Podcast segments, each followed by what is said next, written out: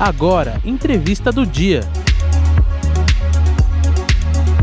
2020 está chegando e a maioria dos brasileiros pretende usar o 13º para quitar dívidas. Segundo pesquisa da Associação Nacional dos Executivos de Finanças, Administração e Contabilidade, as dívidas que mais dão dores de cabeça são aquelas com cheque especial e cartão de crédito. Além do 13º neste final de ano, você já pensou em outras alternativas para renegociar as pendências financeiras ou sair do vermelho de vez? Estamos ao vivo com o vice-presidente da Ordem de Economistas do Brasil, José Dutra Vieira, para comentar sobre essa questão. Boa tarde, José. Muito obrigado pela sua participação.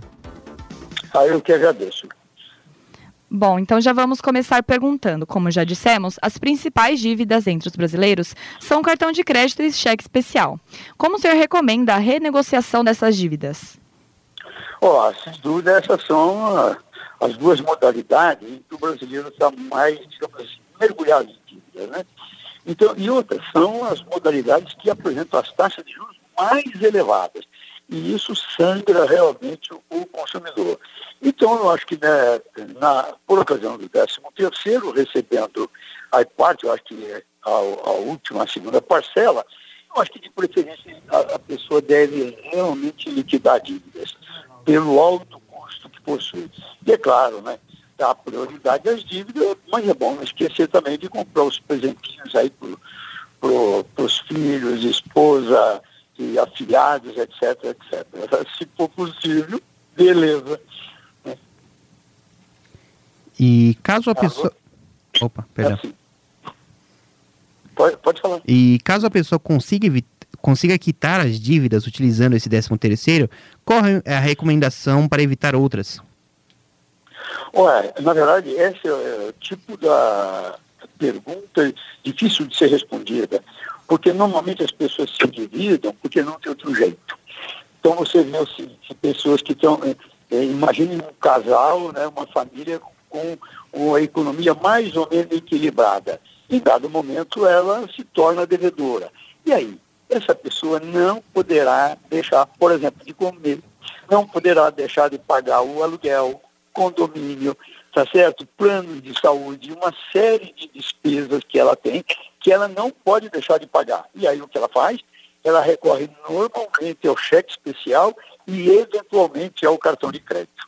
Normalmente ao cheque especial e que ela fica devedora. Mas sabe que muitas pessoas, não chefes de família, pessoas com 18, 19 anos ainda, solteiros, sem muitos compromissos familiares acabam também se endividando. Por quê? Porque é, normalmente são atraídos por alguma mercadoria que ela tem muito interesse, ou um sapato, celular é terrível, né? então acabam se endividando. E vai na base de se Deus quiser vai dar certo. Né? Se endividam e daqui a pouco estão mergulhados em uma dívida muito alta e com dificuldade para pagar. Exatamente. Então, como que o senhor explica o grande número de famílias endividadas que alcançou mais de 60% só em abril? Olha, aí as explicações são várias, mas eu acredito que elas estejam intimamente ligadas à crise econômica que nós estamos atravessando e muita gente, como se sabe, perdeu o emprego. Nós nunca tivemos um nível de desemprego tão alto. Começou a melhorar um pouquinho, quer dizer, começou a baixar o nível de desemprego, mas continua muito elevado e muitas famílias estão, os chefes de famílias responsáveis pelo sustento da, da família, há muito tempo estão desempregados. Isso afetou e muito essa relação de endividamento. Muito obrigado, José. E nós, toda a equipe aqui da Rádio Sônica, agradece pela sua participação. Ah, eu que agradeço a oportunidade que vocês me deram de falar com vocês e com os nossos ouvintes. Muito obrigado. Você acabou de conferir a entrevista com o vice-presidente da Ordem de Economistas do Brasil, José Dutra Vieira.